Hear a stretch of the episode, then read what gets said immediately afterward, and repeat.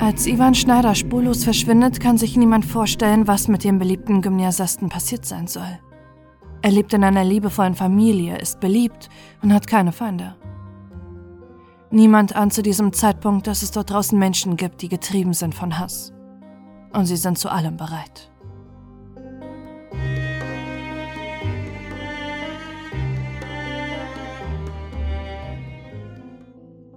Der Abend des 21. August 2007 ist ein warmer Sommerabend und es sind Schulferien.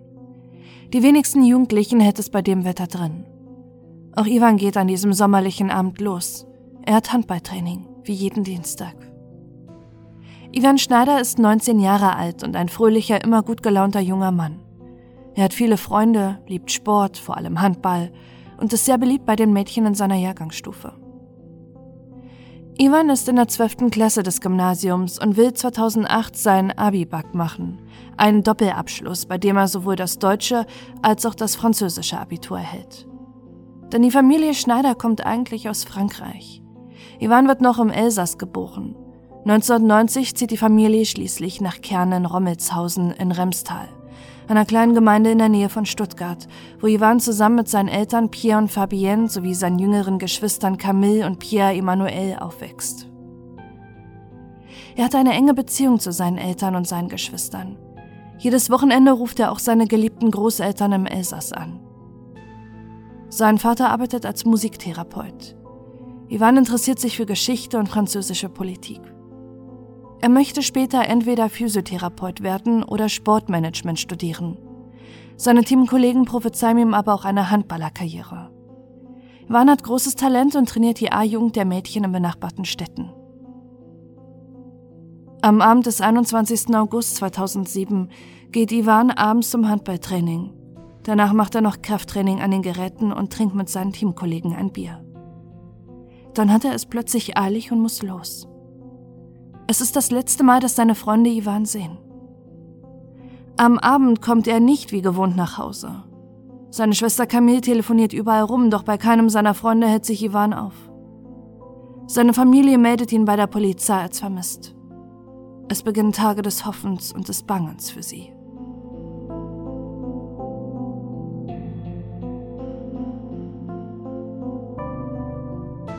Hatte er einen Unfall und ist verunglückt? Oder war Ivan zur falschen Zeit am falschen Ort und wurde Opfer einer Zufallstat? Dass er einfach weggelaufen sein könnte, kann sich niemand vorstellen. Er hatte keine Probleme in der Schule und versteht sich gut mit allen. Genau deshalb kann sich allerdings auch niemand erklären, ob jemand Ivan etwas angetan haben könnte. Der 19-Jährige ist beliebt und hat keine Feinde. Niemand von ihnen weiß zu diesem Zeitpunkt, dass es einen Menschen gibt, der abgrundtiefen Hass gegen ihn verspürt. Sechs Tage dauert die Suche nach dem 19-jährigen Gymnasiasten an. Die Polizei durchsucht Wälder und abgelegene Gebiete.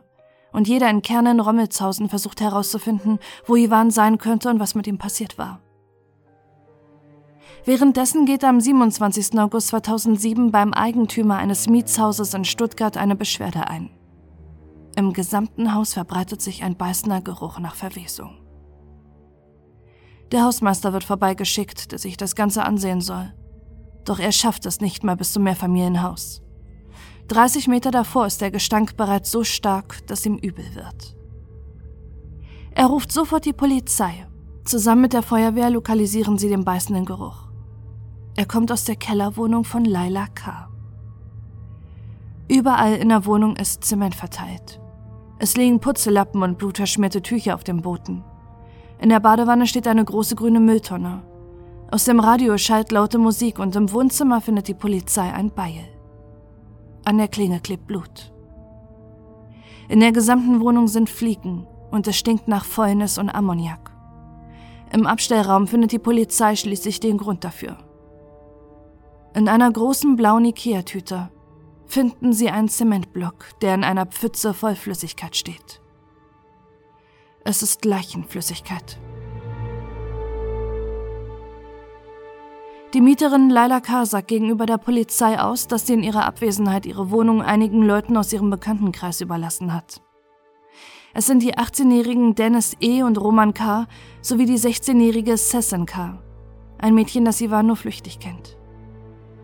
Noch bevor die Familie Gewissheit hat, ahnen die meisten bereits, um wen es sich bei dem Leichenfund handeln muss. Ivan Schneider. Ein DNA-Abgleich bestätigt zwei Tage später die grausame Vermutung. Die Soko Zement wird gegründet und die drei jungen Menschen aus Lailas Bekanntenkreis werden festgenommen und befragt. Taucher und Polizeiboote fahren den Neckar ab und bergen über Tage das Ausmaß eines grausamen Verbrechens, das ganz Deutschland schockiert. Es sind Blumenkübel, in denen die zerteilte Leiche von Ivan einzementiert wurde. Doch was war geschehen? Was erklärt diese Tat und den Hass, dem der unwissende Ivan arglos ausgesetzt war? Der Haupttäter, so stellt es die Polizei später fest, ist Dennis E., der zur Tatzeit gerade einmal 18 Jahre alt ist. Er wächst in einer türkisch-kroatischen Familie in der schwäbischen Kleinstadt auf, gilt als impulsiv und zum Teil aggressiv.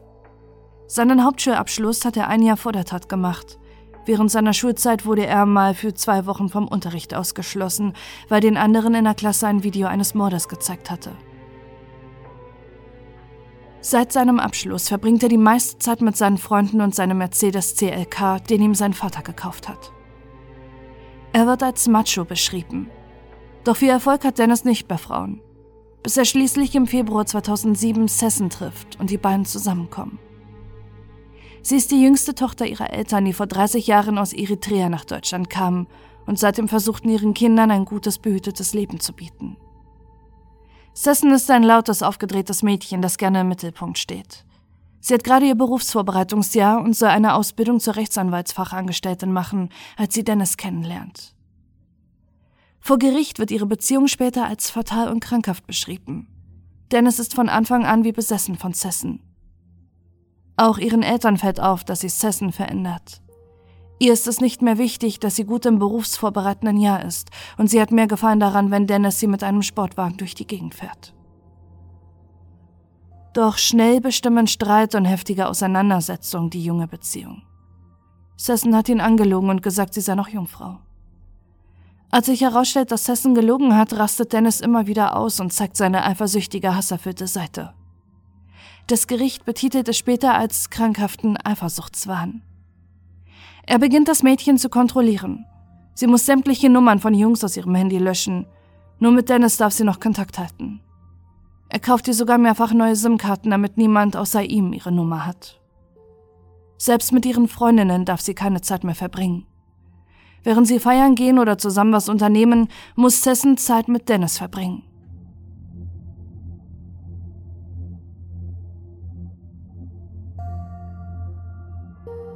Auch ihren Freundinnen fällt auf, wie krankhaft eifersüchtig ihr Freund ist. Eine von ihnen sagt in einem späteren Interview, Sessen hatte Angst vor Dennis, gleichzeitig hat sie ihn aber geliebt. Von Woche zu Woche wird Dennis aggressiver. Zu Hause zertrümmert er Möbel und schlägt seine Mutter. Auch Sessen, seine große Liebe, schlägt er mehrfach. Neun Tage vor dem verheerenden 21. August 2007 kommt es erneut zu einem großen Streit zwischen Dennis und ihr. Sie trennt sich sogar von ihm. Dennis droht danach, sich umzubringen. Er schreibt ihr einen Brief, in dem er ankündigt, wann und wo er sich das Leben nehmen will. Sie eilt zum Ort, doch Dennis wartet dort auf Sessen. Fortan sind sie wieder zusammen. Doch an seinem Verhalten ändert sich nichts. Er zwingt Sessen, ihm eine Liste zu schreiben mit allen Namen, mit denen Sessen etwas hatte. Es ist seine persönliche Todesliste. Er hasst jeden, der darauf aufgeführt ist. Ivan steht an dritter Stelle. Es ist ein Todesurteil. Warum Sessen den 19-Jährigen mit aufführt, kann auch der spätere Prozess nicht klären, denn Ivan kennt die 16-Jährige nur flüchtig. Sie sagt ihrem krankhaft eifersüchtigen Freund sogar, dass Ivan sie gegen ihren Willen entjungfert hätte, was eine Lüge ist. Warum Sesni Ivan auf die Liste setzt und so etwas erzählt, ist bis heute ein Rätsel. Einige vermuten, dass sie sich rächen wollte, weil Ivan nichts von der 16-Jährigen wollte. In den Tagen vor dem Mord prahlt Dennis regelrecht vor seinen Bekanntschaften, dass er bald sieben Männer töten wird. Dennis E. fährt zuerst zum ersten Jungen auf der Liste. Dieser ist allerdings nicht zu Hause. Danach zum zweiten, bei dem die Mutter einschreitet, bevor Dennis ihn ernster verletzen kann. Am 21. August 2007 ruft Sessen von einer Telefonzelle Ivan an und fragt ihn wegen Nachhilfe. Sie lockt ihn auf einen abgelegenen Feldweg an eine Wiese bei Rommelshausen. Es ist gegen 21.20 Uhr, als sich nur Sessen dort auftaucht. Sie hat Dennis dabei und dessen Freund Roman K. Roman ist 18, Bundeswehrsoldat und wächst mit einem gewalttätigen Vater auf, der Alkoholiker ist. Schon früh muss er die Verantwortung und Pflichten übernehmen, die ihn überfordern. Die beiden jungen Männer kommen Ivan und Sessen entgegen. Ivan wird von einem der beiden angesprochen, ob er Feuer hat. Er ist in dem Moment arglos, als er aus dem Hinterhalt angegriffen wird.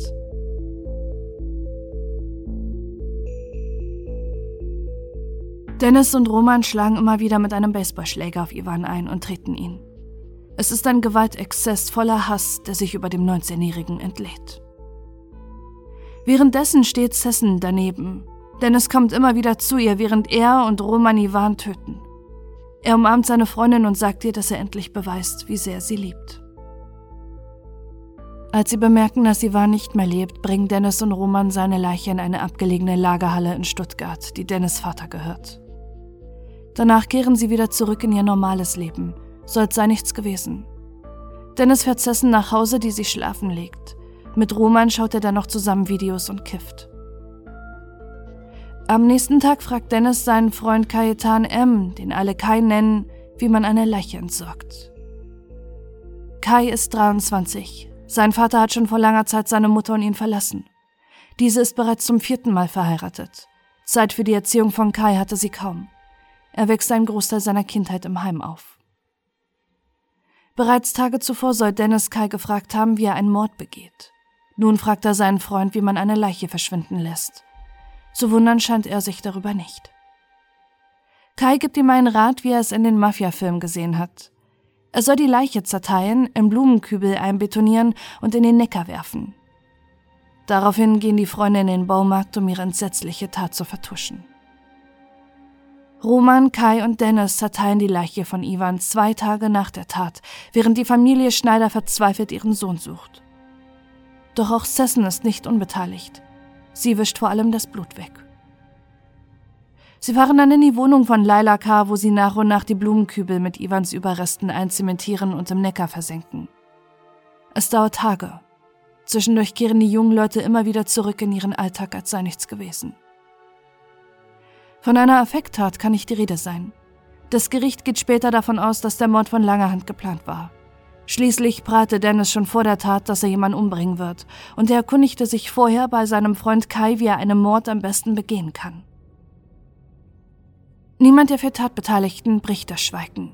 Niemand gerät in Panik oder kommt auf die Idee, das Ganze abzubrechen. Ganz im Gegenteil. Dennis Vater stellt sogar den Transportwagen. Ob er ebenfalls vom Mord Bescheid wusste oder sogar aktiv an der Beseitigung der Leiche beteiligt war, ist bis heute nicht vollständig geklärt. Wie es zu dieser entsetzlichen Tat kam und warum die Jugendlichen nach dem Mord so eiskalt handelten, darüber schweigen Dennis, Sessen und Roman während ihrer Vernehmung von der Polizei. Lediglich Kai spricht und schildert die grausamen Details.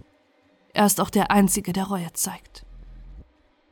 Während Dennis aggressiv gegenüber der Polizei ist, bricht der 23-Jährige mehrmals in Tränen aus.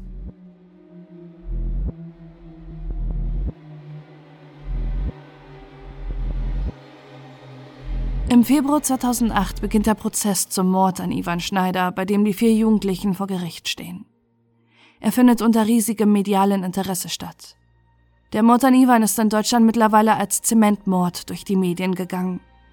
Nicht nur, dass die Tat an Brutalität kaum in Worte zu fassen ist, auch das junge Alter der Tatverdächtigen erschüttert Deutschland. Zum Prozessauftakt versammelt sich Ivans Familie, seine Handballkollegen sowie Freunde und Freundinnen vor Gericht. Sie tragen Shirts mit der Aufschrift Gewalt hilft niemals weiter. Auf dem Rücken haben sie eine 10 zu stehen. Sie steht für Ivans Nummer in seiner Mannschaft. Sie fordern, dass Dennis und Roman nicht nach Jugendstrafrecht verurteilt werden, sondern nach Erwachsenenstrafrecht. Während des Prozesses sind Ivans Eltern die gesamte Zeit dabei.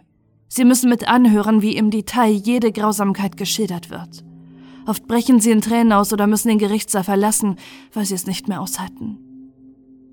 Ein psychiatrisches Gutachten stellt bei Dennis eher eine massive Depressivität fest. Er leidet an einer akuten, wahnhaften Störung und sei krankhaft eifersüchtig. Daher sei er nur vermindert schuldfähig. Vor dem Prozess gilt er als höchst suizidgefährdet. Er schweigt vor Gericht und lässt nur seinen Verteidiger sprechen. Doch er ist womöglich der Einzige, der die Fragen beantworten kann, die während des gesamten Prozesses immer wieder aufkommen. Warum musste Ivan sterben? Wie konnten vier Jugendliche ohne Skrupel an dem brutalen Mordplan teilnehmen? Sessen ist die Erste, die sich zu dieser Frage äußert. Doch die Emotionslosigkeit ist für die Prozessbeobachtenden fast nicht auszuhalten. Der Richter fragt die mittlerweile 17-Jährige, was sie sich dabei gedacht hat, Ivan auf diese Weise zu locken, wo Dennis und Roman mit einem Baseballschläger warteten. Sessen antwortet darauf leise, ich verstehe die Frage nicht. Der Richter wiederholt sich, fragt sie, ob sie vom Mordplan wusste, wieso sie sich nicht wunderte, warum sie von einer anonymen Telefonzelle anrufen sollte, anstatt von ihrem Handy. Und er fragt sie, warum sie nichts getan hat, als ihr Freund und Roman auf Ivan einschlugen. Sessen antwortet mit Schulterzucken darauf. Ich habe nichts gedacht. Ich war nur weggetreten. Sie habe einfach getan, was ihr Freund ihr befahl.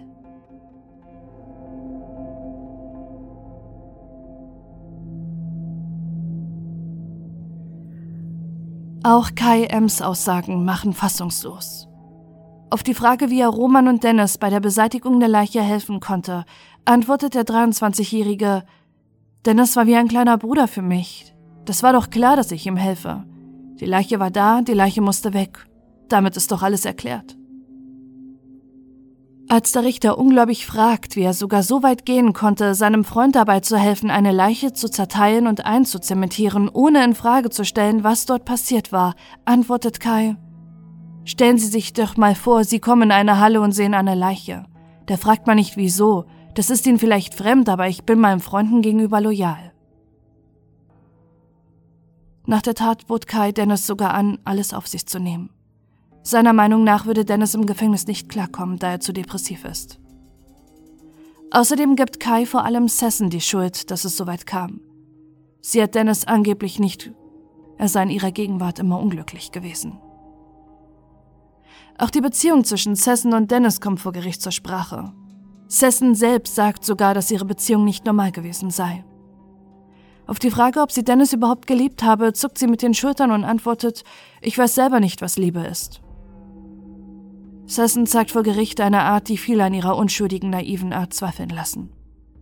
Wusste sie wirklich nichts von der mörderischen Absicht ihres Freundes? Warum tat sie nichts, als Dennis und Roman auf Ivan einprügelten? Warum ging sie danach nicht zur Polizei? Warum tat sie auch nach dem Mord nichts, als sie vier Tage lang damit beschäftigt waren, die Leiche zu entsorgen? Auf all die Fragen gibt es keine Antwort. Auch ein Motiv kann für die vier nicht gefunden werden. Zwar scheint sicher zu sein, dass Dennis von ungezügeltem Hass und krankhafter Eifersucht getrieben war. Doch warum machten Kai, Sessen und Roman einfach mit? Am Ende des Prozesses geht der Vorsitzende Richter der Forderung von Ivans Familie und Angehörigen nicht nach. Er verurteilt Dennis und Roman nach Jugendstrafrecht, da eine Reifeverzögerung bei ihnen festgestellt wurde. Doch es ist keinesfalls ein mildes Urteil, betont der Richter.